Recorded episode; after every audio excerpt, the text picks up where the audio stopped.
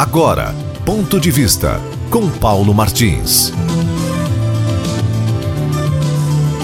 Olha, foi no final do ano passado que a revista Cruzoé, cuja circulação é virtual, publicou ampla reportagem sobre as fantásticas mordomias patrocinadas pela Itaipu em favor dos inquilinos do STF, Supremo Tribunal Federal.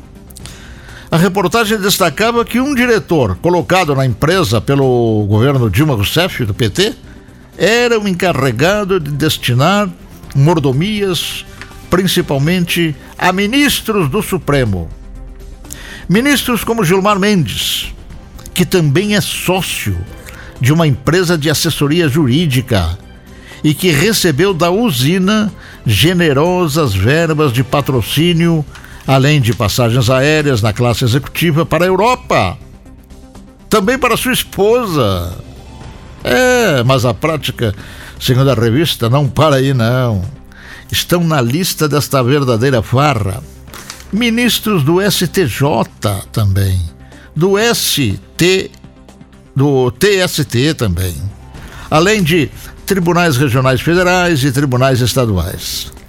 Afirma a revista Cruzoé que estão na lista dos agraciados Dias Toffoli, que é o presidente daquela arapuca, Alexandre de Moraes, capa de ditador, Luiz Fux, Ricardo Lewandowski, aquele que cuspiu na Constituição, quando do julgamento da Dilma, fraudando esta mesma Constituição, chutando, tratando-a como lixo desvirtuando a lei.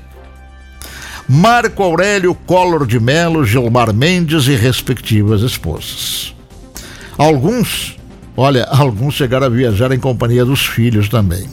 Hotéis? Ah, hotéis de primeira, suítes luxuosas e tudo mais que essas rasteiras no povo com o dinheiro público propor proporcionam. Assim, depois que o presidente Jair Bolsonaro conseguiu mudar a diretoria da Itaipu e despachar o diretor nomeado por Dilma, acabando com esse despudorado processo, é que se tornou mais forte o movimento de intervenção no governo de parte do STF. A lista de lances revoltantes é verdadeiramente assustadora. Todavia, a denúncia havia sido esquecida, apesar de grave, até agora, e isso desde o ano passado. E após esse tempo, voltou esse clima bombástico a circular na internet. E está lá, com capítulos muito mais amplos, com muito mais detalhes que, para serem lembrados, basta acessar a rede. A questão agora é: não se investiga o STF? Sim, se investiga. Mas cabe ao Senado da República essa investigação. No entanto, o Senado da República não faz isso.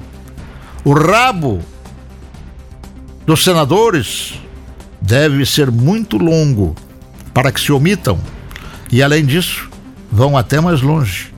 Atravessaram a rua em Brasília para irem ao STF se solidarizarem com aquela corte.